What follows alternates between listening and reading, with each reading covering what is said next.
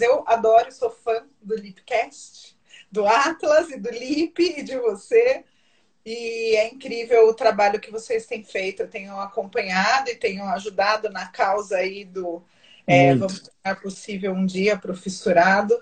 E eu acho que o trabalho que vocês fazem é, de, de ensino mesmo e de possibilidades para os pacientes, para os pais de tratamento é fundamental. Então, é um prazer imenso estar aqui com vocês hoje.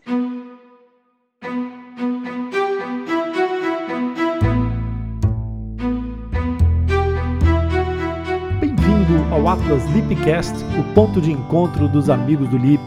É aqui no Atlas Lipcast onde nós falamos sobre fenda labiopalatina de uma forma simples e descomplicada para que tu, além de entender, possas participar Basta enviares uma crítica, uma dúvida ou uma sugestão de um tema que o Lip irá incluir num dos próximos episódios, por isso, fica ligado.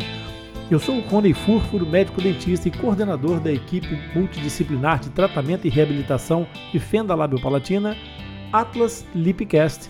Nós tratamos fenda labiopalatina há muitos anos numa equipe multidisciplinar e é essa experiência que nós viemos partilhar aqui nesse Atlas.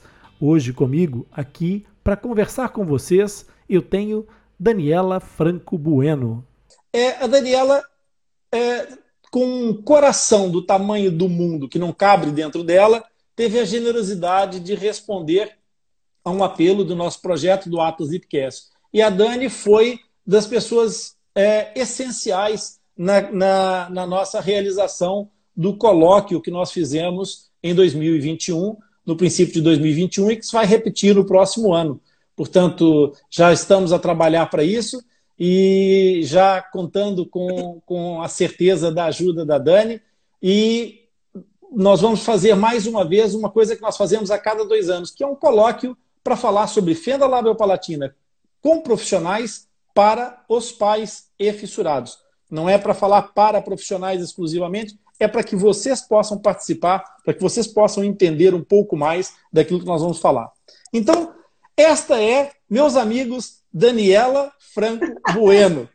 E Daniela é só é só o seguinte, a Daniela, para além de pesquisadora de bioengenharia de tecidos e de células tronco, ela é cirurgiã dentista também. A Dani, ela dedicou parte do seu mestrado já às malformações craniofaciais mas ela depois fez um, um mestrado, um doutoramento, dois pós-docs na área das células tronco e da bioengenharia de tecidos. Eu normalmente não faço grandes, grandes apresentações de currículos de ninguém, Dani, mas eu acho que é tão relevante é tão importante as pessoas saberem do que se trata esse processo e, essa, e, a, e a, a importância que isso se reveste para o mundo das fendas, que eu acho que é super é válido eu trazer aqui para cima da mesa, mesmo sem que isso tenha sido combinado, mas pra, porque eu acho que é muito relevante. A Dani foi, ela foi agraciada esse ano, em 2022, no Congresso Internacional da Society for Cell and Gene Therapy. É uma sociedade internacional super importante na pesquisa da bioengenharia e ela recebeu só o prêmio de melhor trabalho da América do Sul e da América Central esse trabalho que tornou possível começar a construir em laboratório osso para os fissurados. Isso é tão importante, isso é quase dar adeus aos transplantes da célula da, da, de osso da anca. Isso é o começo de uma, de uma nova página na história da reabilitação de fissurados. Então, Dani, por isso eu te peço desculpa por estar aqui a exibir louros, mas eu acho que isso é muito importante para as pessoas saberem por que, que por que, que eu, eu acho que essa, essa live ela é relevantíssima para todas as pessoas que são fissuradas. Então, a importância disso não para só, obviamente, no Brasil. Isso é uma coisa que vai beneficiar o mundo todo. Por isso, pessoal, fica ligado. Nós vamos falar disso tudo, dessas, desses estudos, desses transplantes, dessas coisas todas ao longo da nossa live e mais para frente um pouquinho. Por isso, como isso é muito importante, aproveitem esse momento para partilhar, para convidar as pessoas, para chamar as pessoas para virem para a nossa conversa. O assunto é muito relevante e vai ser muito importante para vocês. Dani, dito tudo isso, né, uma introdução gigante, mas que é muito pequena perto do teu coração e perto do teu currículo, então é muito menor. Portanto, eu acho que essa é uma introdução importante e necessária. Obrigado por teres vindo. Eu que agradeço você e o Lipe pelo convite. É sempre maravilhoso esse trabalho que vocês vêm desenvolvendo aí há tanto tempo, né, Rony? E tem atingido e ajudado tantas pessoas. Uhum. Eu sou odontopediatra do Hospital Municipal Infantil Menino Jesus. É, sou pesquisadora e orientadora dos cursos de mestrado e doutorado do Hospital Sírio-Libanês. Agora, recentemente, eu fui nomeada diretora científica da Universidade Corporativa da ANADEM, que fica em Brasília. É, então, assim, a gente está desenvolvendo muitas coisas é, em prol dos fissurados, não só em termos de pesquisas científicas nas células tronco, mas também na área de genética humana e também na área de desenvolvimento de protocolos clínicos. A tua cidade é provavelmente, se não estou em erro, tirando a cidade do México, é a segunda é a segunda maior cidade da, da América, não é? Portanto, a cidade Sim. do México será a, a, a maior cidade da América, de, dos três continentes, das, das três Américas, Norte, Centro e Sul, e São Paulo acho que é a segunda, não é? Portanto, Sim, as pessoas é. têm que ter a noção de que tu vives num país condensado numa cidade. Exato. É isso, não é? Eu vivo num país condensado numa cidade, bem é. condensado. Exatamente. Viver nessa cidade, obviamente, é um mundo, é um mundo que, em que é muito fácil as pessoas perderem-se na multidão. É, no entanto, tu tiveste essa, esse foco que, embora o número de fissurados seja relativamente maior do que as pessoas imaginam, em geral as pessoas passam por essa situação a dizer: ah, eu nunca tinha visto ninguém, ah, eu nunca tinha conhecido ninguém.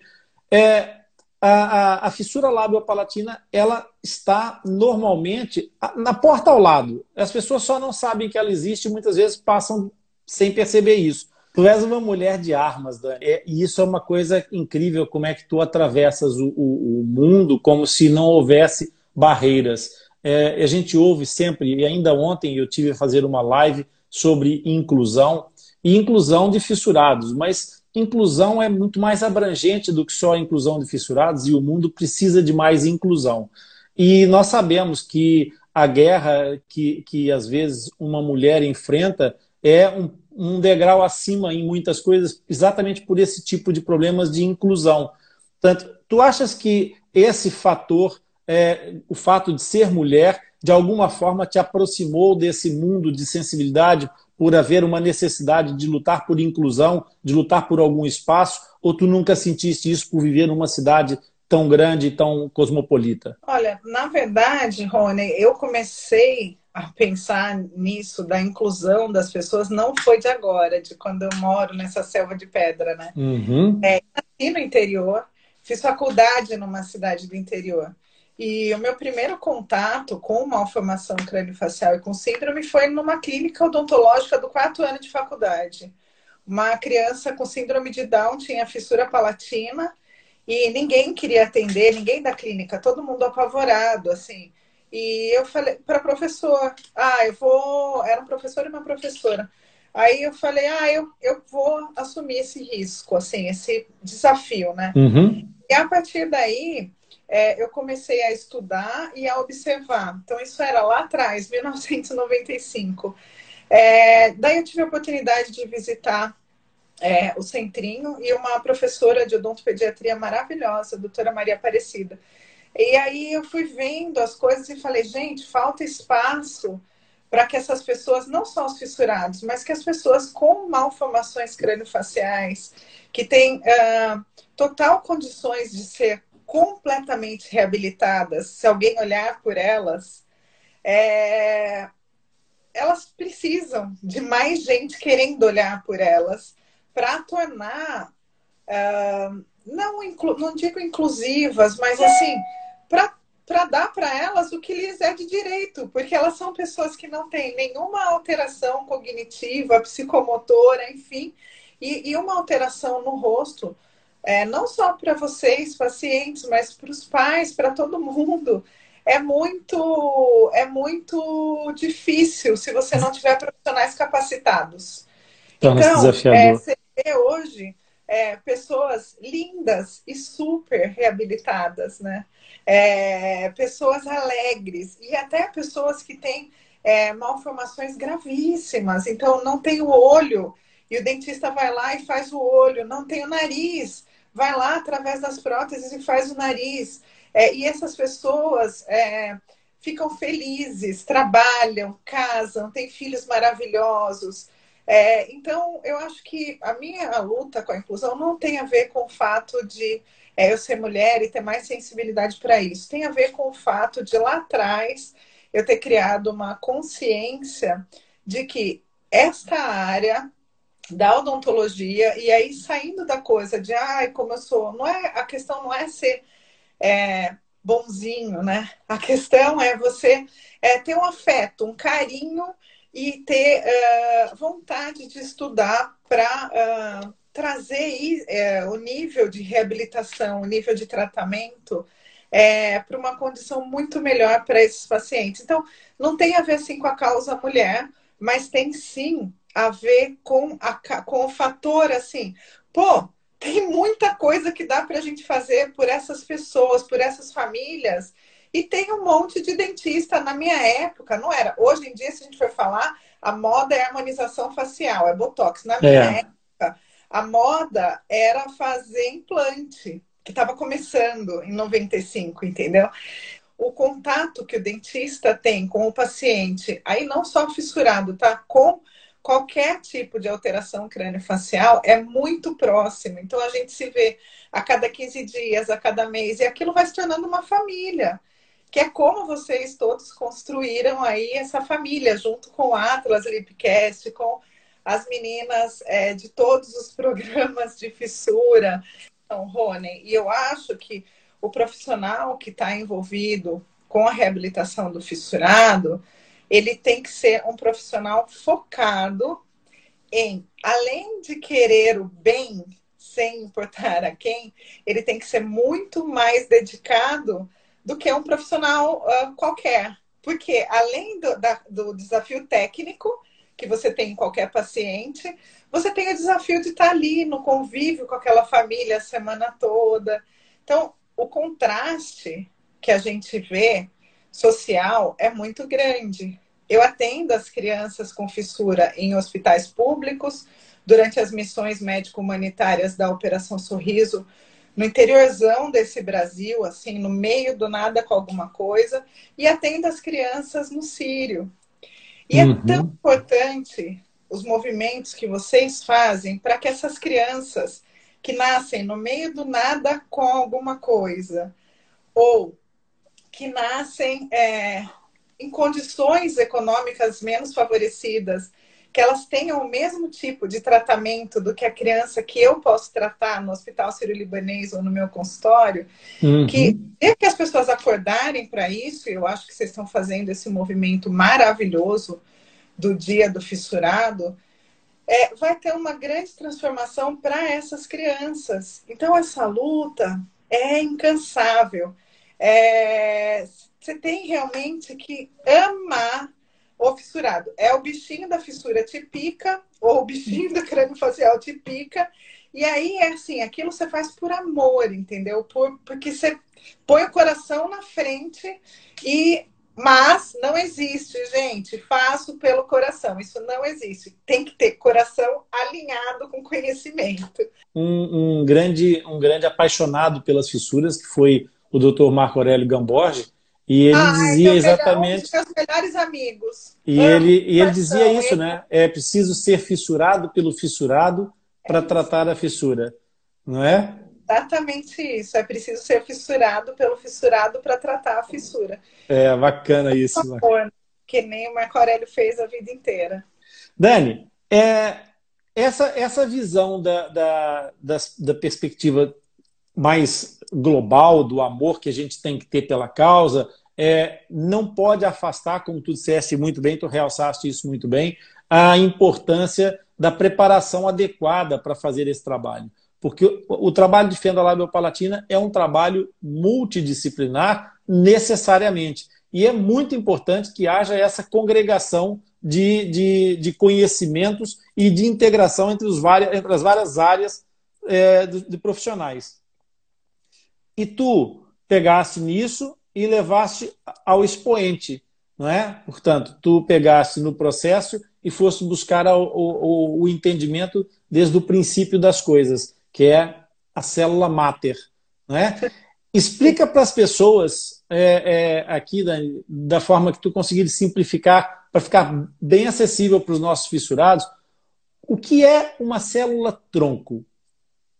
Então, assim, gente, uma célula tronco é uma célula que tem capacidade de se diferenciar em diversos tecidos é, e existem diferentes tipos de células tronco, tá?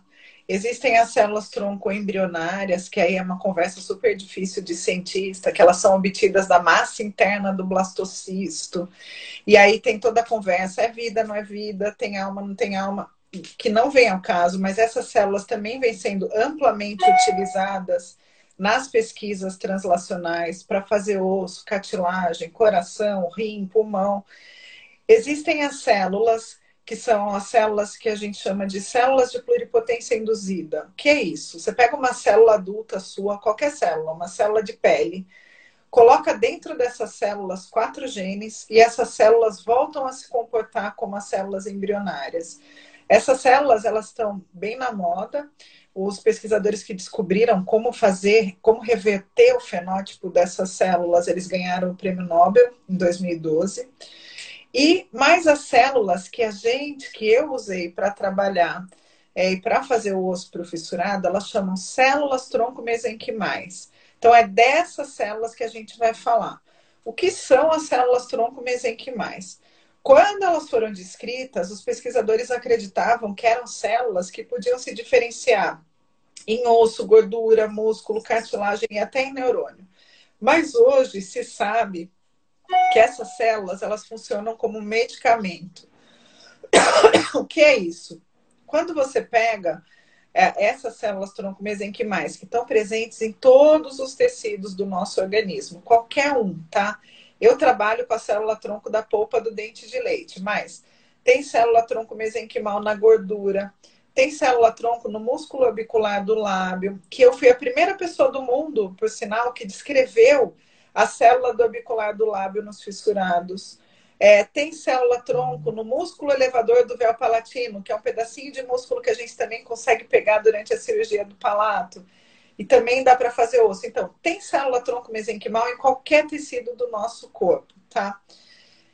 Partindo do princípio que qualquer tecido do nosso corpo tem células tronco, por que, que nosso organismo tem essas células tronco lá? para promover a regeneração do tecido caso ele sofra alguma injúria. Então, por exemplo, fez um corte, para cicatrizar esse corte, dentro do nosso organismo, sem fazer nada, quem é que vai sinalizar? São essas células tronco. Então, eu não sei se de maneira clara, mas assim, as células tronco são células capazes de devolver saúde para o nosso organismo. E o que, uhum. que vem uhum. sendo uh, descoberto recentemente? que dá para a gente trabalhar com essas células no laboratório e devolver para o paciente para fazer um tecido para ele. Então, uhum. no meu caso, o que eu trabalho desde o meu doutorado, desde 2003, eu trabalho para aprender como isolar a célula tronco do dente de leite de um paciente fissurado. Uhum. Por que o dente de leite, gente? Porque a gente, as mães e os, os próprios pacientes não sabem que normalmente os enxertos ósseos são feitos quando a criança tem entre 8 e 12 anos, que é quando o canino tem dois terços da raiz formada. Então, a gente vai ter, qualquer criança vai ter dente de leite mole caindo em esfoliação a partir dos seis anos de idade. Então, por que, que eu pensei em usar o dente de leite dos fissurados para fazer osso para eles? Porque se você tem o dente caindo, ele vai cair, você querendo ou não.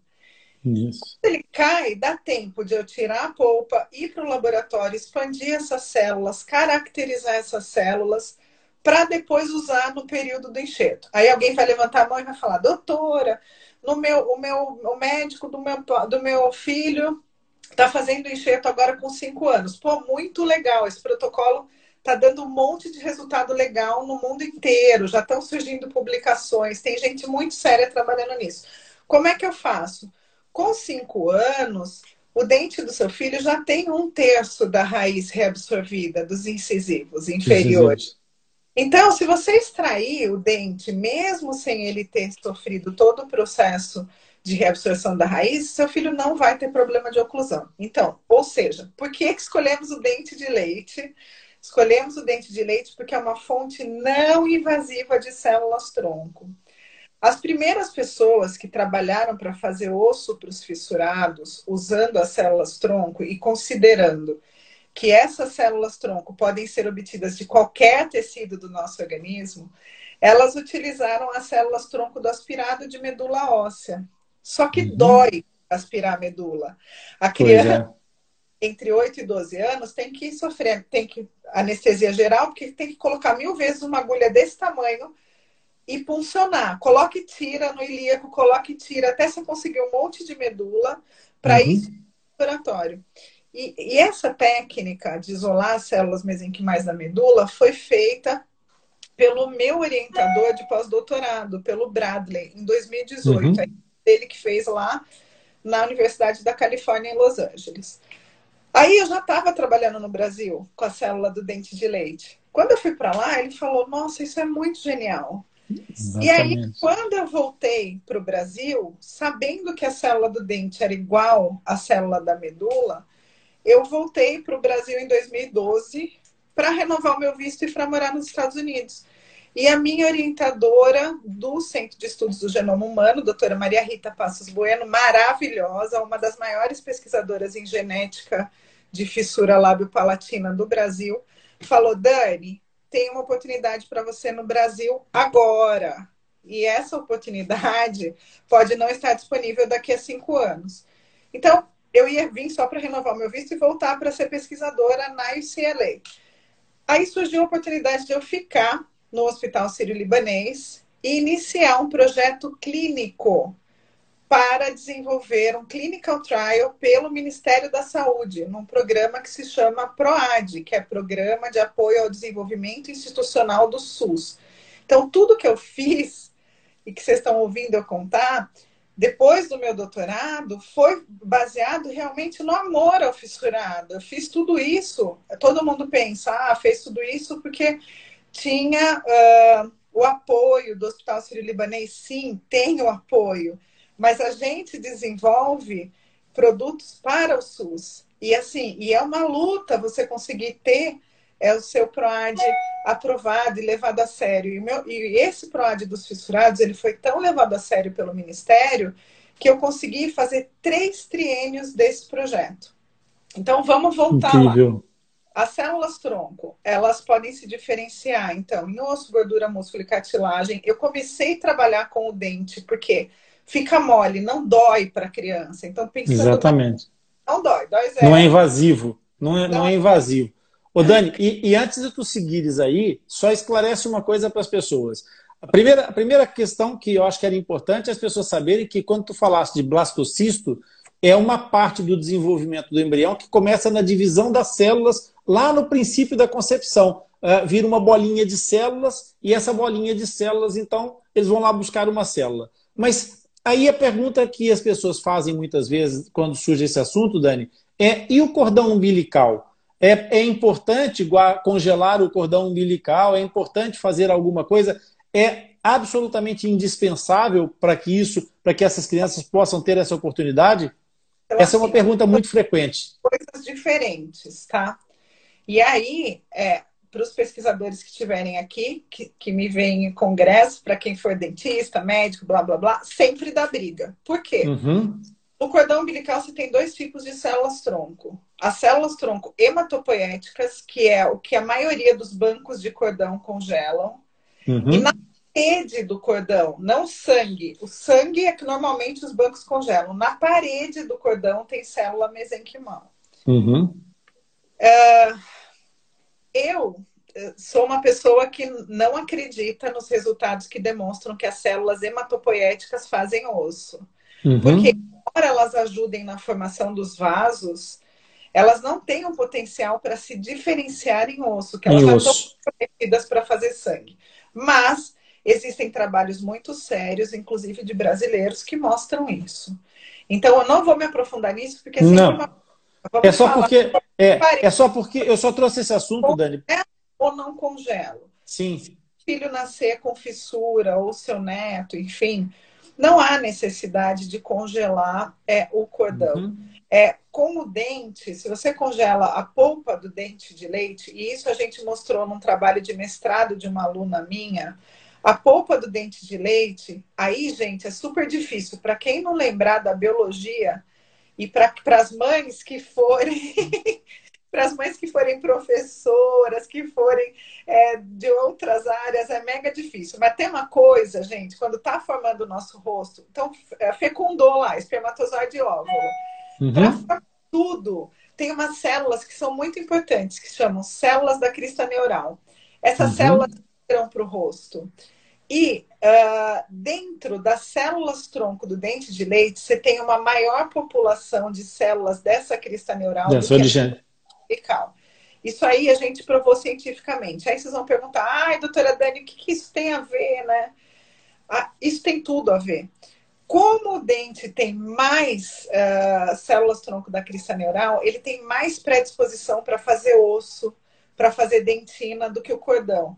Então, assim, respondendo de maneira direta a pergunta, devo congelar o cordão do meu filho? Eu não congelaria. Por quê? O dente tem propriedades melhores e você gasta menos dinheiro. Por quê? Seu filho nasce, então na, nasceu lá. Você vai ter que guardar essa célula até quando ele tiver entre 8 e 12. E você vai estar pagando a anuidade daquele banco de células. Exatamente. Se o seu filho é, tem uh, o dente que cai com seis anos e com sete também cai, com oito também cai, você pode escolher o dente. O momento. Para congelar quando estiver perto já de você usar para o enxerto. Então, assim, é, parece uma resposta besta, mas assim, economicamente falando, é mais viável congelar o dente para o fissurado e, cientificamente falando, o dente é melhor que o cordão para fazer osso. Aí, Tudo isso é importante. área de ciência e quiser ler mais sobre isso, o Rony depois pode passar o nosso paper do mestrado da Carla, é, que explica bem direitinho, tá? Não sei se ficou claro. Eu acho. Ficou, ficou, Dani. Porque a pergunta, a pergunta é, é, vai mais na direção das mães, porque as mães ficam. Quando, quando ouvem falar em célula-tronco, já mercê da, da, da, de toda, de toda essa, essa expansão comercial que houve do congelamento de célula do cordão umbilical, as pessoas associam célula-tronco a cordão umbilical e acham que é só isso. Então, essa explicação que tu deste antes, de explicar que a célula-tronco mesenquimal está em vários tecidos, alguns mais do que outros, e agora, como estavas a, falar desse, dessa importância desse tipo de célula que, com, que dentro da, do, do nervo dentário, que é a parte de dentro do dente de leite, vai ter uma maior concentração de célula que tem capacidade de formação de osso, isso é muito importante para essa linguagem dos pais, porque de fato, e nós sabemos isso, tu que trabalhas nisso há, há muito tempo, a gente sabe disso, as pessoas é, é, que, que, na sua grande maioria, são acometidas pela, pela fissura labiopalatina, não são pessoas que são maioritariamente abonadas, mas isso não é porque haja um preconceito econômico da fissura. É porque o, o, país, o Brasil, é um país de uma pirâmide social muito larga na sua base. Então, é óbvio que, por matemática pura e simples, haja mais pessoas com fenda no grupo de maior população. Portanto, é, é, é tão simples como isso. E essas pessoas dependem desse tipo de trabalho que tu estás a dizer, é que, que provenha o SUS, que provenha a capacidade das pessoas terem acesso a esse tipo de tratamento. Então, a tua preocupação humana de dizer, não, pessoal, calma com as células do cordão umbilical, porque são oito anos de conservação, é muito dinheiro investido, sendo que vocês podem, no momento mais apropriado e mais adequado, de forma também não invasiva, é, resolver o problema do vosso filho. Isso eu acho que é uma informação que vale ouro. Só por essa informação a live de, de, de hoje já valeria é, é, essa, essa, essa presença de todas essas pessoas que estão aqui. Mas nós ainda temos muita coisa para falar, porque, entretanto, a partir do momento em que tu percebeste todo esse potencial, só aí é que começa de fato o trabalho, né, Dani? Sim. Só aí é que começa de fato o trabalho. Então, quando a gente percebeu todo esse potencial das células tronco, o mundo já estava rodando rápido nos estudos de células tronco. E aqui no Brasil, eu tive a oportunidade então de me inserir num dos melhores hospitais do país, que é o Hospital uhum. E além disso, é, trabalhar de maneira. É... é... essa, essa, essa recolha do dentinho de leite depois, nós vamos ter que fazer de uma forma especial, nós vamos falar sobre isso mais à frente. E existem é, é, é condições específicas, é, empresas específicas para trabalhar esse tipo de material recolhido. Portanto, as pessoas tenham atenção, porque essa live ainda vai trazer informações muito importantes. Então, Dani, vamos seguir uma comunicadora que nem você, eu quero ganhar muitos chocolates, porque você é muito bom comunicador. Que delícia! tranquilo. Eu falei para Iracema semana passada no hospital, gente, eu não sei, eu não sei é, falar e eu vou ter que fazer live de novo. Daí ela falou, é tão tranquilo, Dani. Aí eu falei, tranquilo com o Rony, porque ele, ele conduz. Eu falei, até hoje só fiz três na minha vida, você é ótimo. Mas, gente, vamos voltar lá, né? Vamos. Então, na, na a polpa do dente de leite, né? Aí eu então cheguei aqui no Brasil e comecei a é, num, num laboratório. Então, primeira coisa, gente, não é qualquer laboratório que pode preparar essas células. Tem que ser uma sala que a gente chama de GMP. O que é esse nome difícil? Good Manipulation Practice. É o quê? Boas práticas de manipulação. O que, que é isso, doutora Dani? Tem que estar a sala limpa, tem que ter um monte de certificado da Anvisa. Não é um negócio simples, tá? Então, primeira coisa que a gente teve que fazer aqui foi arrumar tudo isso para esse laboratório ficar redondo. Depois, a gente tinha que fazer uma pesquisa é, e a gente precisava ter um cirurgião que a gente não tivesse um uma dúvida que o ponto dele deu errado. Então, o uhum. que, que a gente super experiência, doutor Diógenes Rocha. Acho que ele é uma referência nacional e mundial. Total. Fechamos isso. Quando a gente fecha isso, a gente faz o quê? A gente começa e tem aprovação do CONEP e do CEP para é, iniciar o projeto de pesquisa. Então, eles deixaram a gente operar oito crianças para ver se não ia dar nenhum efeito adverso, se não ia dar. Enfim, gente, uh, é horrível o que eu vou falar, mas não tem como a célula do próprio paciente gerar câncer para o próprio paciente. As pessoas estudam um pouco. Porque Exatamente. se elas pouquinho mais, elas não falariam tanta besteira. Então, eu vou explicar uhum. para vocês o que, acontece quando vocês fazem, por exemplo, o enxerto de ilíaco no filho de vocês. O que usa do osso no filho de vocês para fazer o enxerto é o osso medular, que é o osso onde estão as células tronco da medula. Ou seja, quem refaz o osso da boca dos seu, seus filhos já é as células tronco. Só o que eu faço é usar as células tronco da polpa do dente de leite. Mas, como o mundo é cheio do eu odeio, eu não gosto, eu odeio, é, é, as pessoas vão contra. Então, não é só gente a favor. Então, uhum. é lutar muito para passar por esse eu vou contra. Não, vai dar câncer. Ah, só pode operar oito, vai dar câncer. Aí você tem que explicar, meu, meu senhor, como é que o mesmo tipo de célula vai dar câncer? Eu estou pegando a célula do seu filho e fazendo osso para o seu filho. Não estou pegando a do Rony e fazendo osso para o meu filho. Mas, enfim, conseguimos explicar isso e fizemos a primeira fase do projeto. Pô, foi muito legal a primeira fase do projeto, porque a gente, assim, oito mãezinhas especiais mesmo, porque a coragem dessas mães é assim, é de deixar o coração da gente na boca e o olho cheio de lágrima. Uhum. Porque coragem sem fim, sem entregar o seu filho para uma técnica que nunca havia sido feita em crianças. Embora a gente fiz, tivesse feito isso é, com modelos animais, que é o obrigatório pela internet, o nosso site for Cell Therapy, que é essa que eu ganhei o prêmio. Você tem que fazer, antes de fazer em criança, fazer em modelo animal que tem o mesmo peso da criança. Então a gente fez isso no mini pig. Agora, chuva de horror aqui na live, né? Todo mundo, ai, eu odeio a doutora Dani porque ela matou os porquinhos. Gente, Ariana. E Por favor. Para isso. Então, a gente fez primeiro nos porquinhos e chegou no humano. Daí passamos por todo o horror, não sei o que ela deixaram. As oito mãezinhas com aquela coragem, gente, que eu nunca vi igual. Nenhuma delas titubeou. Uma, inclusive, a Patrícia, mãe da Helena, do Rio de Janeiro, ela implorou para a filha ser da pesquisa. E ela uhum. vinha para São Paulo para fazer isso pela filha. Então que tá. Lindo. Doutor Diógenes operou todos esses casos. Aí a gente passou para a segunda fase, que foi o quê? Foi ver se o osso neoformado se comportava da mesma forma que o osso formado com as células tronco, da polpa do dente de leite. Então, a gente mostrou que sim, que se comportava igual.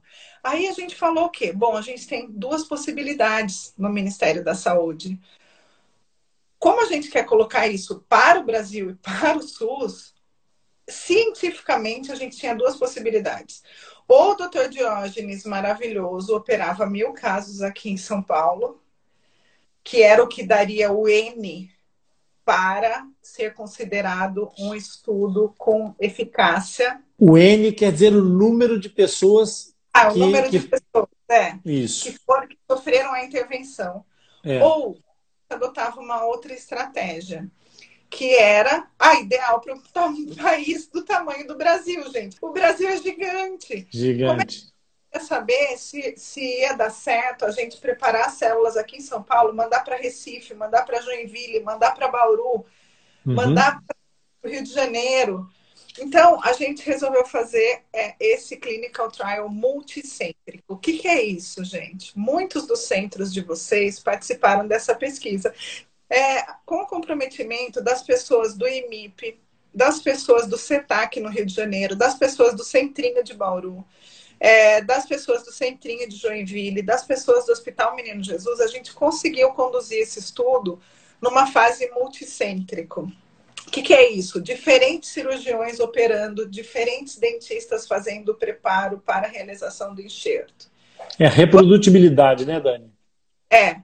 Quando a gente termina esse estudo, termina todas as cirurgias e vê o resultado de formação óssea, a gente fala, pô, isso funciona, porque em diferentes lugares, na mão de diferentes dentistas, diferentes cirurgiões, é, funcionou.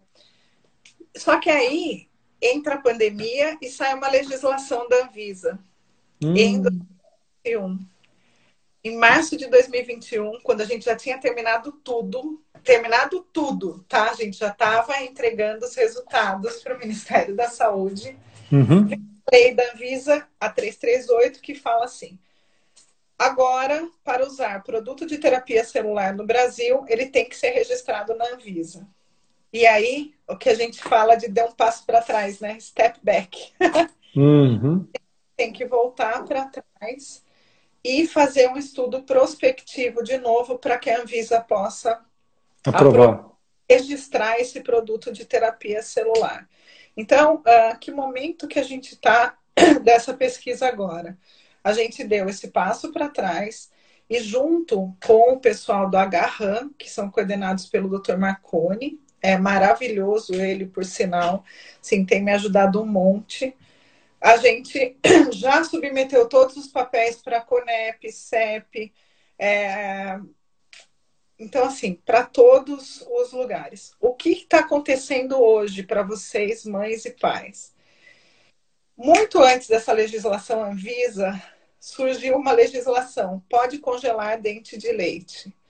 E aí, uhum para a sardinha para minha brasa, mas a minha brasa ela é muito mais quente, porque eu tenho certeza do que eu faço lá em cima da minha brasa. É, eu sou consultora científica de uma empresa que chama R-Crio, que cria preserva as células tronco da polpa do dente de leite. O que, que, tem acontecido? Por conta de uma legislação do Conselho Federal de Odonto, que permite a criopreservação dessas células em boas práticas de manipulação, hoje, depois que eu tive todos os resultados do multicêntrico, que eu ganhei esse prêmio nos, nos Estados Unidos, o que está acontecendo? As mãezinhas que têm as células congeladas querem usar. E a gente não sabe o que fazer com a legislação. A gente está tão perdido que a gente solicitou um parlatório na Anvisa, porque isso aí o Rony também sentiu de perto. Uma paciente é, de um cirurgião super famoso do Rio, que eu adoro uhum. também, é, procurou o Rony e disse: Ah, eu quero usar. e aí, até por isso que a gente da RCrio começou a estabelecer uma parceria com o Rony lá em Portugal. Só que a gente não sabe como fazer isso. De... Eu não tenho uma resposta para dar para vocês hoje. Doutora Dani, eu quero usar e meu... o dente do meu filho já está com dois terços da raiz formada. Está na hora do enxerto. Eu não tenho como responder para vocês Quando? o que é que pode fazer com relação a isso. Por quê? Uhum. A gente solicitou um parlatório na Anvisa para ver como é que a gente pode, se a gente consegue, enquanto a gente conduz o clinical trial, que é solicitado, que é legislação e que a Anvisa está certa, gente, vira esse monte de dentista e médico alucinado falando que usa célula-tronco para curar tudo, sem nem uhum. ter estudado, entendeu? Então, eu até anotei o nome aqui, deixa eu só ver, deixa eu só ver se eu acho. Uhum. É bem perigoso essa questão das pessoas começarem a falar é, é, usando o nome de, de processos clínicos, de processos científicos. É, eu lembro, Dani, quando começaram os primeiros, é, as primeiras restaurações estéticas é, com, com polimerização, fotopolimerização, era ultravioleta, as pessoas começaram a, vender o uso do laser para restaurar dentes. É, é, essa, essa forma de fazer as coisas, às vezes, é uma forma capciosa e perigosa, porque induz as pessoas claramente em erro. Exatamente. Por isso, a gente está é, tá tentando ver como é que a gente vai fazer isso em termos regulatórios corretos e a gente pediu um parlatório na Anvisa, achei o nome aqui, ó, para ver se a gente consegue, através uhum. de comunicados especiais para a Anvisa, que essas crianças que já têm suas células armazenadas possam utilizar. Certo. E prático, é, o que a gente tem é agora, nesse momento, tem essa legislação da Anvisa, que é muito importante que ela exista, até para a segurança de cada um de vocês, e não só de vocês, para cada uma das pessoas que tem infarto, para cada uma das pessoas que tem demência, para cada uma das pessoas que tem Parkinson. É, então, é, é muito importante para a segurança das pessoas que querem usar as células tronco que a legislação da Anvisa está redondinha. Ela está muito boa, ela segue os preceitos da EMA lá do, uhum. do Rony Portugal, ela segue os preceitos do FDA e isso é muito importante. Então é importante nós que estamos aguardando ansiosamente a disponibilidade desse tratamento para os nossos filhos, para os nossos pacientes, que a gente tenha calma. Nesse momento, o que dá para a gente fazer é criopreservar o dente. E aí eu puxo a sardinha para minha brasa, né, gente? Exatamente. É recrio. Mas... Então, é, nós vamos, nós vamos querer, eu quero abordar isso aí já contigo antes da gente seguir, porque senão a gente vai perder esse gancho. Mas deixa eu te falar aqui, porque tem uma, uma dúvida. Ela diz assim, Dani, qual o percentual de sucesso na fase de estudo multicentro eu pergunto porque, pelo que me foi passado, pela técnica tradicional, há 8% de chance de reabsorção. É isso mesmo? Na verdade, não. Na verdade, a chance de reabsorção do enxerto feito com ilíaco, isso a gente escreveu até um artigo científico, revisão sistemática. É, foi uma coisa que uma aluna minha de mestrado fez, ela chama Nídia, é do Rio. É uma coisa muito sistemática mesmo, chata para burro. Se eu fosse aluna, eu ia chorar para fazer, mas como eu sou professora, eu. ela fez uma revisão sistemática onde ela pegou todos os tipos de enxerto, enxerto de ilíaco, enxerto de mento, enxerto de calota. E a reabsorção para qualquer tipo de enxerto autógeno é de 30%.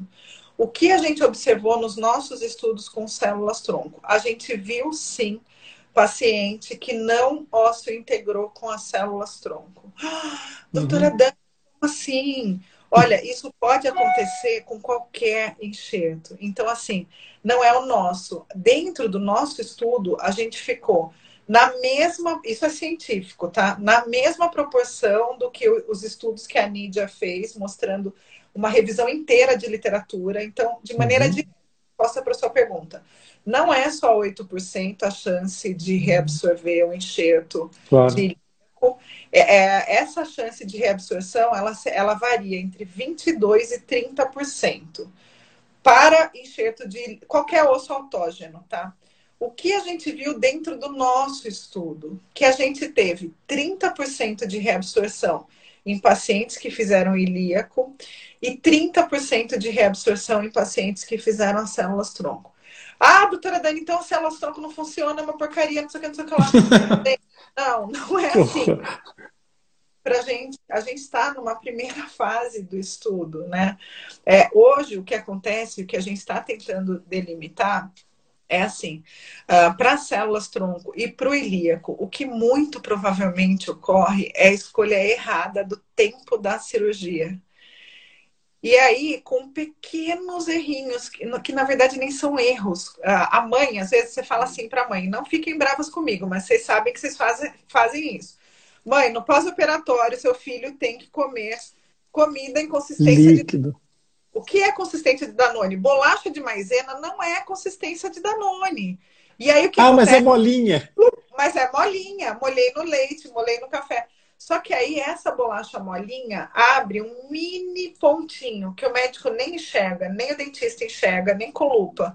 Exatamente. E pontinho entra a contaminação. Isso tanto para o enxerto do ilíaco quanto para o das células, tá?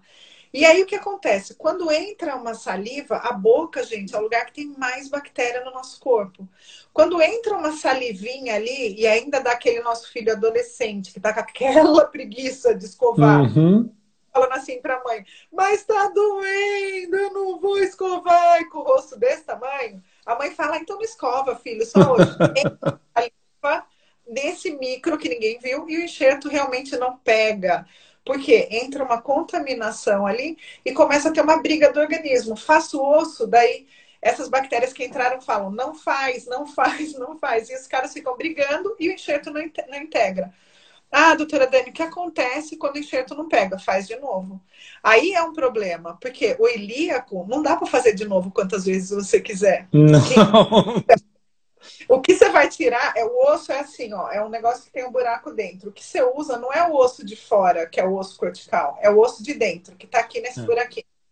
Se você faz uma vez, contaminou, faz outra vez, contaminou, você vai ficar sem osso para fazer o enxerto. Aí você começa a ter que tirar do mento, ter que tirar da, do parietal, que são esses ossos aqui. Com as células tronco, é, com as células tronco. Eu já te falo, a... pode seguir também pode acontecer, entendeu? Só que a célula do seu filho está lá congelada. Deu errado, descongela, expande de novo, põe de novo no biomaterial, põe de novo na boca do seu, do seu filho. Deu errado, põe de novo. Isso não acontece, tá, gente? Uhum. É, os casos que a gente teve de reabsorção, para minha sorte, foram uh, os casos do menino Jesus. Então, assim, tá embaixo do meu olho. E, infelizmente, e aí eu quase morro de chorar, já se sabe, e acho que todo mundo que é de Joinville também, a Carol vi aqui, sabe? O Marco não está mais lá, mas o Gustavo, além de ele ser um excelente bucomaxilo, ele é meu aluno de doutorado. Então, assim, é um cara que estuda de verdade. O Gustavo teve problema com um paciente, mas esse paciente, no pós-operatório do paciente, já deu chabu é, aconteceu alguma coisa que o menino. E não tem a ver com as células, tá? A própria. A criança ficou, acho que, gripada no final do, no final do processo. Sabe quando entra coisa inflamatória junto? Uhum. Gripe, gente, nem o corte da gente regenera, né?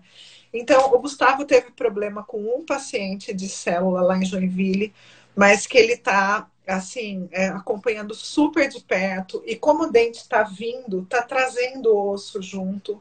Então, uh, não precisam ficar preocupadas com essa coisa, porque é muita gente falando muita besteira com relação a essas células. É. Porque é isso, gente. A gente está numa fase do eu odeio o Rony, eu odeio a Daniela. Então, então, essa fase do eu odeio, que parte muitas vezes dos pares da gente, prejudica toda uma ciência. Então, o que é importante para os pais e para as mães?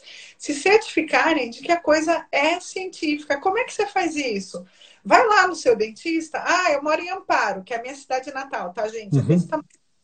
Ah, eu moro em Amparo. Vai lá no seu dentista de Amparo e fala, pô, é, doutora Bia, estão é, falando que tem esse enxerto de células tronco. Como é que é isso? E ela que tem a obrigação de estudar e te dar. Exatamente. Não fiquem acreditando em tudo que vocês veem em rede social. Exatamente. Porque o Google, é, um, é uma coisa que mata o povo, né? E não dois, tem filtro, não tem não... filtro, Exato. não tem parametrização. Exatamente. E é. assim, essa coisa do esse mundo ruim que a gente está vivendo do ódio, enquanto a gente não transformar isso no amor, não vai mudar. Então assim, a gente não esconde nada de ninguém. A gente teve sim reabsorção, a gente nenhuma fono, nenhum dentista e nenhum cirurgião, seja ele bucomaxilo ou cirurgião plástico que participou desse projeto multicêntrico, abandonou os pacientes ou disse que uh, não funcionou e que não está funcionando e que é errado. Até porque os que não funcionaram, a gente está acompanhando de perto para tentar explicar por que, que não funcionou. É, onde foi? A gente pode ter errado. A gente pode ter errado no planejamento da cirurgia dessas crianças. As crianças aqui do Menino Jesus, por exemplo, eu tenho certeza que eu tenho certeza disso hoje, que se eu tivesse seguido o protocolo americano que eu estou acostumada a seguir, que é extrair os dentes de leite que estão no caminho do dente permanente antes do, de fazer o enxerto, quando, obviamente, quando o canino já tem dois terços da raiz, uhum. eu certeza que o enxerto das células seria osso integrado em dois dos pacientes que nunca usou. Mas eu não tenho essa resposta hoje para dar para vocês. Exatamente, está em curso. Eu só peço, é, exato, eu só peço que vocês, assim, se certifiquem do que está acontecendo, sabe? Não entrem na onda do Google, na onda do Exatamente. do não funciona, é. isso é os haters, os haters de serviço da internet. E uma é. coisa importante que a, que a gente falou desde o começo, Dani, é exatamente essa visão multidisciplinar é, que é fundamental, porque com certeza que uh, o, vocês calçaram o estudo de forma o mais preventiva possível para que nada desse errado. Não era objetivo de ninguém que, que, que, o enxerto fosse reabsorvido, mas é uma realidade que pode acontecer porque em medicina não existe uma regra matemática pura e dura. Não é, não é uma, uma, uma coisa linear sempre, uma, uma, uma reta. Portanto, há muitas curvas na, na, na ciência, na biologia. E é preciso a gente ter a noção de que, eventualmente, as respostas podem encontrar-se eh, na, na, própria, no próprio estudo, como a Dani falou, pode encontrar-se na, na, na, disponibilidade cicatricial óssea de ter retirado aqueles dentes de, de, de descidos, dentes de leite, para que a, a, a, todo o processo de reossificação acabasse por contribuir para a integração desse novo osso que foi colocado. A própria, a própria questão do estresse funcional. há muitas outras áreas que vão interferir na resolução e na pesquisa para encontrar um, a forma que, no fundo, é aquilo que, que essas pesquisas estão a tentar fazer, encontrar a forma de minimizar a perda, de minimizar o trauma, de reduzir o impacto dessa fase cirúrgica. Agora, há uma coisa que as pessoas têm que entender, e a Dani falou isso aqui, eu quero repetir isso e refrisar isso de uma forma consistente. Os pais são parte da equipe de trabalho todo o tempo, mas é todo o tempo mesmo. E mesmo nas fases em que é complicado, às vezes, ver um filho chorar, ah, estou com fome, fiz o um enxerto, mas tenho fome, quero comer alguma coisa, estou com muita fome. É preferível vê-lo chorar nessa altura por dois meses do que chorar durante muitos anos com uma reabilitação mal sucedida e poderia ter sido melhor encaminhada se não houvesse mais um pozinho, mais uma falha, uma possibilidade de falha a somar as todas que existem. Então, pessoal, é, mães, fissurar, mães e fissurados, entendam de uma vez que é muito importante que o trabalho dos médicos tenha essa sustentação, que tenha todo esse protocolo, mas é muito importante o trabalho de casa. Assim como nas outras áreas todas, ninguém faz terapia da fala ou fonoterapia e melhora a qualidade da fala, fazendo a terapia da fala com a terapeuta durante uma hora numa semana. É preciso trabalhar em casa. A, a, a reabilitação do, do osso a osteointegração, nós quando quebramos um braço, engessamos o braço, nós quebramos uma perna, engessamos a perna. Aquele membro para de trabalhar, ponto, fica quieto. Então, na boca não dá para fazer isso, né, gente? Então, tem que ter essa responsabilidade até pelo, pela, pelo sucesso de longo prazo do seu filho. É, é, muito importante isso, gente. E a outra coisa que é muito importante lembrar, né? Eu já falei muito disso aqui, é, até porque eu amo os meus amigos, é, que todos que participaram desse projeto, é que assim, esse projeto, para ele ser concretizado, não é um projeto da Daniela Bueno, entende? A Daniela Bueno começou a estudar, estudando isso como aluna de doutorado, e a coisa foi, foi, foi. Só que isso só foi possível, a concretização disso, um, porque pais de coração e de uma força, de uma coragem muito gigante principalmente os primeiros pais, tiveram coragem de submeter seus oito filhos a uma cirurgia, entre aspas, experimental, que nunca tinha sido feita em humano. Depois, é, todas as pessoas que são especialistas em fissuras labiopalatinas se unirem. Então, assim, é, dentro dos, do Menino Jesus, as fonos, os dentistas, os médicos, os pediatras, é, Joinville, a fono, o dentista, o pediatra, IMIP, fono, dentista, pediatra, Fortaleza, maravilhoso, no Albert Sabin, os dentistas, as fonos, todos envolvidos. No centrinho de Bauru, todos os dentistas envolvidos, não só os cirurgiões, mas também os ortodontistas. Então, assim, o que eu quero dizer com isso é quando a gente quer desenvolver, mudar realmente a vida de alguém, desenvolver uma terapia nova, isso não pertence, não é de uma pessoa, é de todo mundo. Toda a equipe. E que se uniu para aquilo ali. É uma equipe. E o pai, a mãe e a criança fazem parte dessa equipe. E ninguém trabalha sozinho, gente. Quem tem essa mania de falar, eu faço, fui eu que inventei, isso é meu, isso é meu, isso é meu, isso é meu, isso é, é meu, pede até cansar, é, não sabe nem uh, trabalhar com o fissurado, porque não sabe trabalhar em equipe. Então, uh, eu sou muito grata a todos os que me ajudaram, o pessoal todo que veio de Chapecó, o pessoal que veio de longe, gente, para tentar participar dessa pesquisa no dia da triagem. Tanta gente, tantos dentistas que me seguiam, que assistiam minhas aulas, e quando chegou nesse estudo multicêntrico, os filhos nas diferentes regiões do país, então no Nordeste, aqui em São Paulo mesmo, e principalmente em Joinville, é, a tristeza desses pais é quando o filho caiu no grupo do ilíaco e a gente não tinha como mudar, porque cientificamente. Uhum. Não pode fazer isso. Fazer isso. Então, assim, eram pais, pessoas que, que cientificamente entendem o processo e estavam acompanhando e na hora H, os filhos deles tiveram que ficar internados por dois dias, tiveram que ficar com dor na perna. E a criança que fez a célula foi internada de manhã. Foi embora. Então, é, dentro desse projeto também, gente, muita coisa que não é só para o fissurado, muita coisa para a saúde pública pode ser melhorada. Então, a gente fez um estudo que chama Estudo de Custo-Efetividade. Ai, doutora Dani, o que, que isso tem a ver para mim que sou mãe de fissurado? Tem tudo a ver. Por quê? A gente fez um estudo para ver quanto custa fazer o enxerto com célula-tronco e quanto custa fazer o enxerto com ilíaco. Custa mais caro fazer o enxerto com células-tronco por enquanto. Por quê? O dólar está alto, a gente não tem laboratório montado no país inteiro, então a distribuição, a distância dos lugares encarece o processo. O biomaterial que a gente usa é importado, mas quem realmente gosta do que faz, corre atrás para achar novas soluções. Então, por exemplo, puxa o nosso preço para cima é um biomaterial que os dentistas usam que é importado. É um biomaterial sueco. Ah, o que, que a gente começou a fazer? Ok, vamos desenvolver esse biomaterial aqui no Brasil.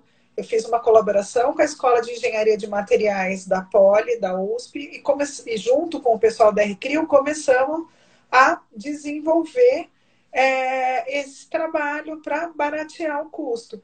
Ah, quem mais tem a ver isso aí, doutora Dani, de custo-efetividade? Tem tudo a ver. Por exemplo, quando a gente faz um estudo de custo-efetividade, a gente vê quantas gases usa em cada cirurgia, quanto bisturi, quanto tudo, quantas circulante tem, quanto de luz usou em dinheiro, quanto você pagou da conta de luz do hospital. E aí, quando a gente foi ver, gente, de todos esses sistemas, do, dos todos os hospitais que participaram, o único que sabia nos dizer quanto custava cada gás e cada bisturi, cada o tempo, o minuto da luz elétrica, era o hospital de Joinville. Então, assim, aí, daí, o que eu tenho a ver com isso? Você tem tudo a ver com isso, porque a gente deveria saber em cada saber um. o valor de tudo. O valor de tudo. Porque o valor que falta para o seu filho é o valor que pode faltar para o infarto do seu marido. Uhum. Então, assim, valor que pode faltar se você quebrar a perna, se você for atropelado por um caminhão. Enfim, esse trabalho, ele foi assim, na verdade, vocês têm, né, a luz do seu sorriso. E foi a luz do nosso sorriso, não só para os fissurados, mas para a saúde pública. Então, e eu sou muito grata a todas essas pessoas que participaram. Por isso, esse trabalho não é de um, de uma pessoa, né? Esse trabalho, embora tenha começado é, com uma pessoa, esse trabalho é um trabalho coletivo pessoas e principalmente dos pais e dos pacientes. Tem uma pergunta aqui da Graciema, que é mãe da Andresa. Eles são, se não me engano, de Pernambuco, parece. A, a Filap, acho que é de Pernambuco. É uma associação lá de Pernambuco. É, ela pergunta o seguinte: em relação à expulsão do osso esponjoso do ilíaco, o que aconteceu? Eu acho que ela quer saber quando ocorre aquelas a, a, a saída de, de pequenas é, daquelas, daquelas grainhas de osso da fase de remodelação óssea.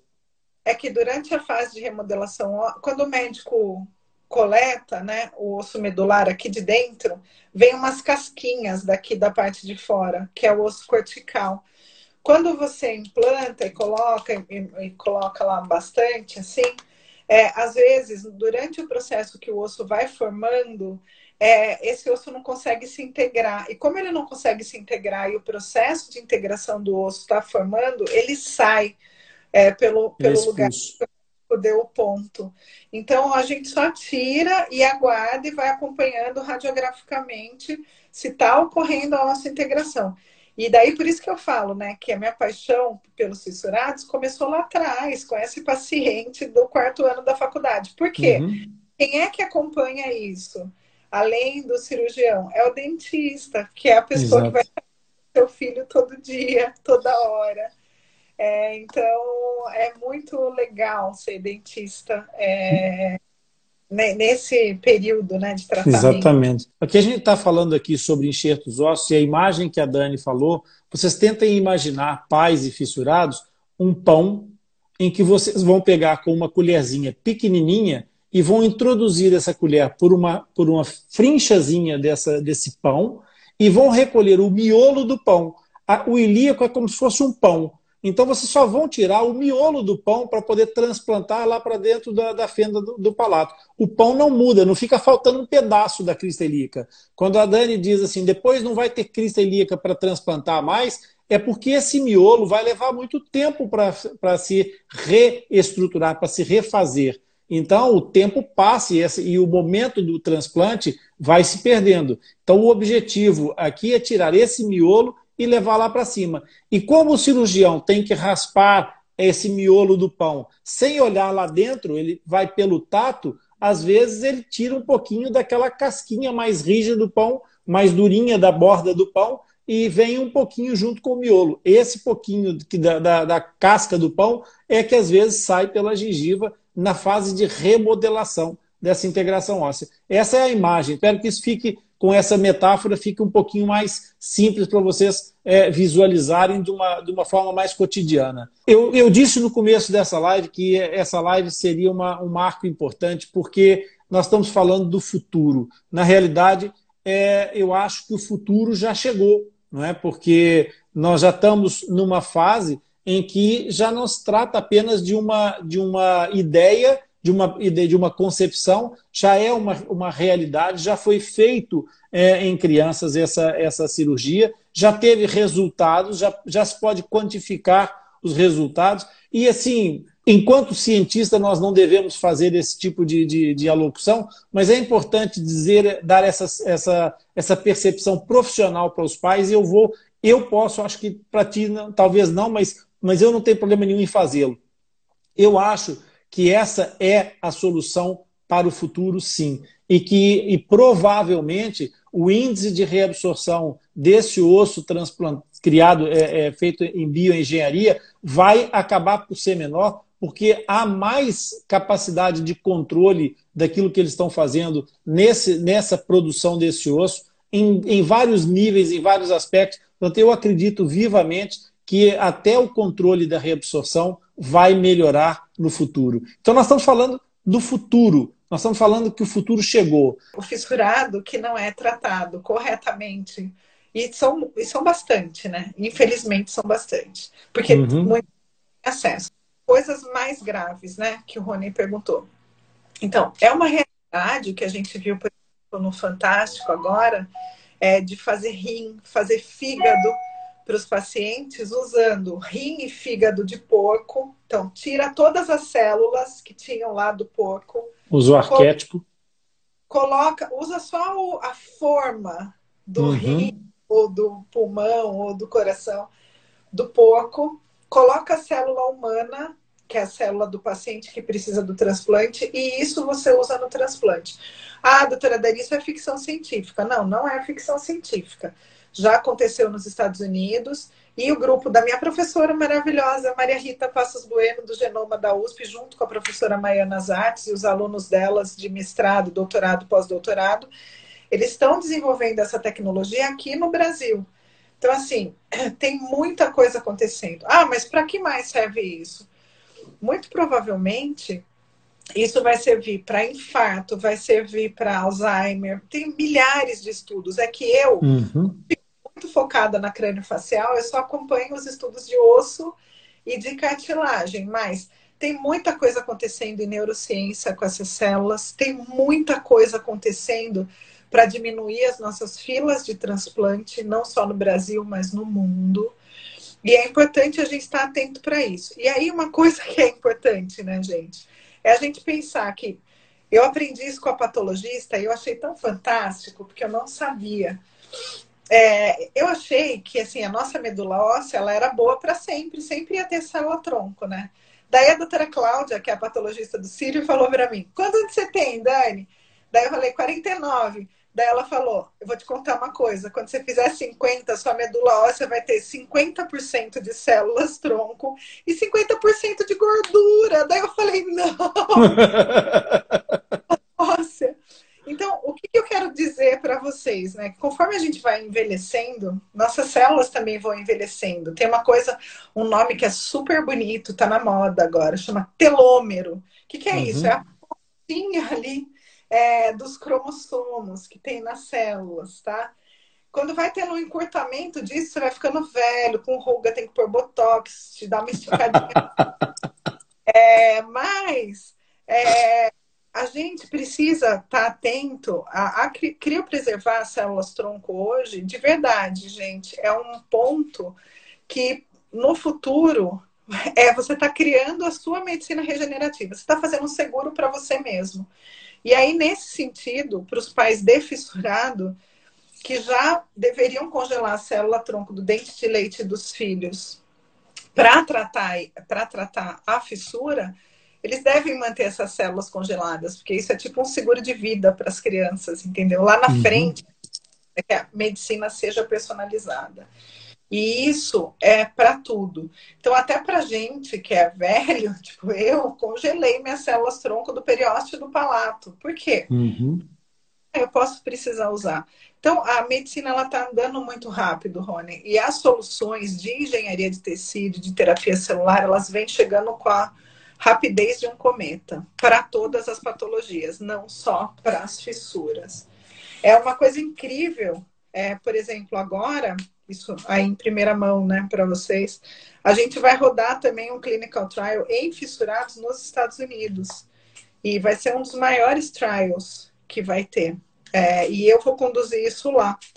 Então, a gente está se organizando também para fazer o clinical trial na Europa, por intermédio do Rony, da equipe dele, do time dele. É, é assim, é um trabalho de formiguinha, né?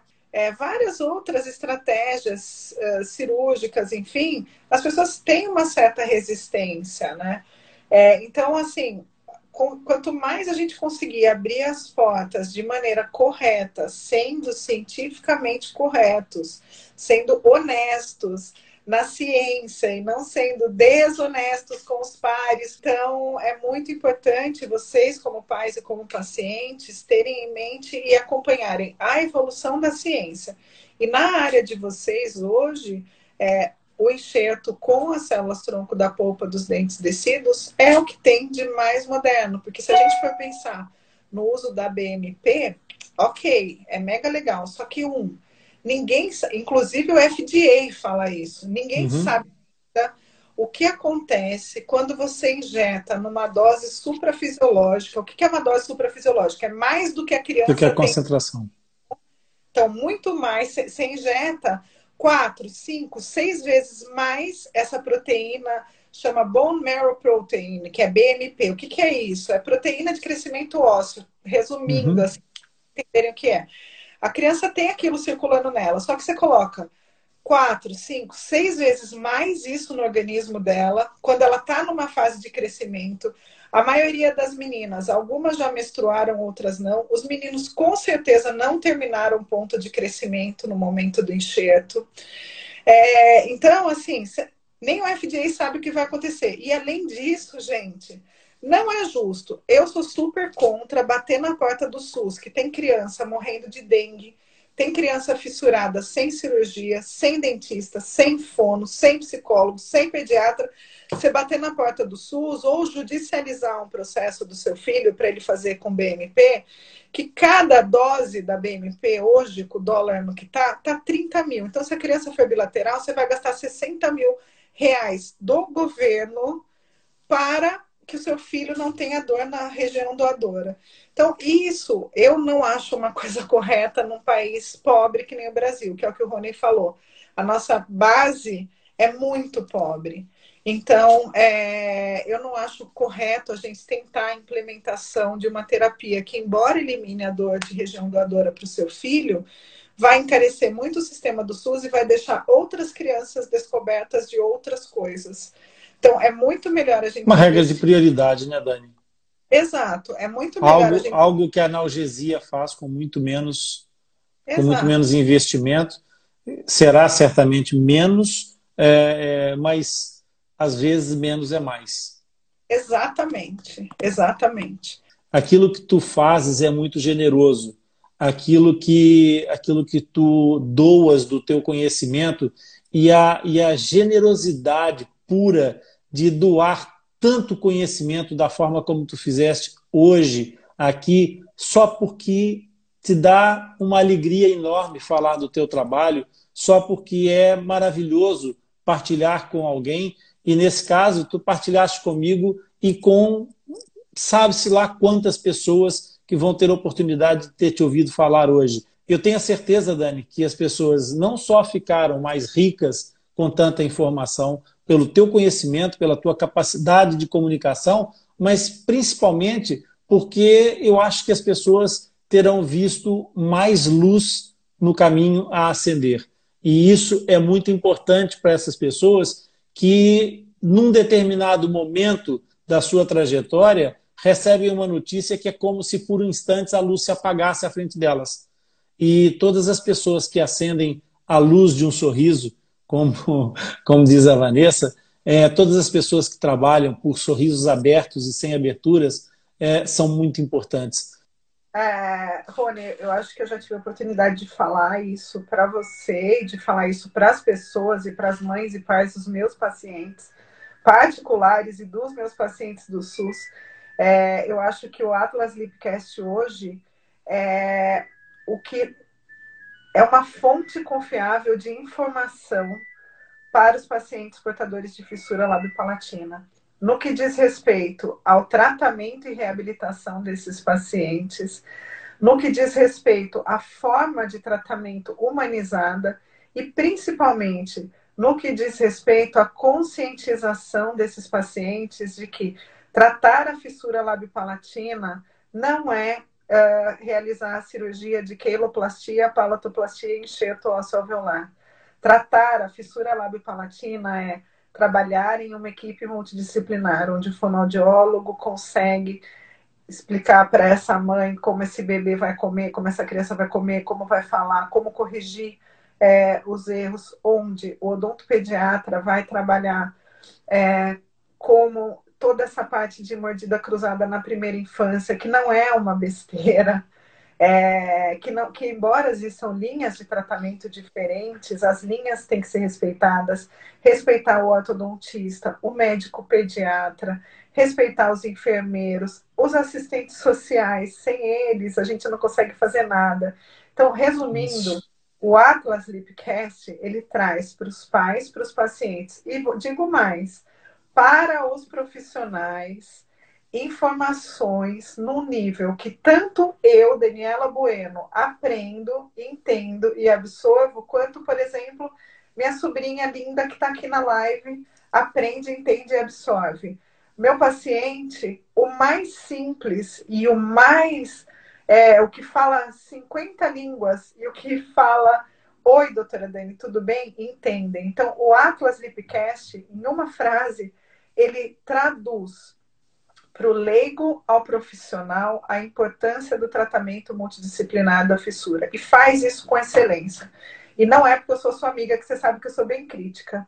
É, eu posso falar para vocês de coração que o Atlas Lipcast ele abre caminhos. É, que eu tenho muito orgulho de todos vocês que estão aqui na live, do Rony que lidera o Atlas Lipcast, por todo esse movimento que vocês estão é, proporcionando no Brasil para a gente criar um dia do fissurado, porque a partir do momento que nós todos conseguimos isso por intervenção e trabalho de vocês, gerando informações boas, como o Atlas Lipcast gera, gerando informação boa, como o pessoal da Vanessa, que eu acompanho lá no Sul, eu já até fui dar aula para eles lá quando o Marco Aurélio era vivo, ele me levou uhum. um dia em Chapecó.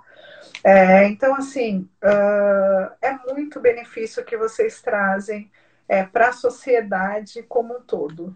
E é muito importante a gente falar sobre fissura, falar sobre fissura na mídia, falar, cavar a oportunidade de falar sobre fissura na internet, na mídia, e falar com seriedade. Então, só para resumir, usem o Atlas Lipcast de apoio científico quando vocês forem falar sobre a patologia fissura labiopalatina. Eu endosso. Nossa, isso é, isso é, é. é, é muito forte. e obrigada de novo, Rony. Sucesso é, para o Atlas sempre, para o Lip, que eu adoro, gente. O Lip é, é mais. Fofinho. mais uma vez, tudo que se faz em fenda lábio palatina, a gente dá o exemplo, a gente não fala da boca para fora, a gente faz aquilo que diz que é para fazer. Então, a gente não trabalha sozinho. Portanto, é muito importante que vocês percebam que não é só aquilo que a gente diz, é aquilo que a gente faz. Eu não ouço o que as pessoas dizem, eu ouço o que elas fazem. E eu ouço o que a Dani grita, porque ela faz muito. Dani, bem-haja, muito, muito bem-haja por tudo isso. Muitíssimo tá? obrigada. Obrigada a todos que ficaram aqui esse tempo todo com a gente. E foi muito legal estar aqui com vocês, participar. E agora eu fico mais segura. E nós vamos, e nós vamos certamente fazer aí uma coisa muito bonita, trazendo um assunto de muito interesse para vocês e certamente com partilhas, com mais informação. E não se esqueçam, partilhem a informação também. Fazer chegar isso mais longe depende de vocês façam ah, os motores de busca da internet entender que isso é relevante, deixando as vossas manifestações, façam comentários, deixem os likes, façam alguma coisa para que os motores que são insanos e insensíveis percebam que a gente precisa chegar mais longe. E às vezes não é batendo na porta do vizinho, basta clicar aí no botãozinho, não custa nada, não dá trabalho nenhum e a gente consegue chegar a todo lado e abraçar o mundo. Pessoal, beijos, muito obrigada. Beijo, Dani. Tchau, tchau.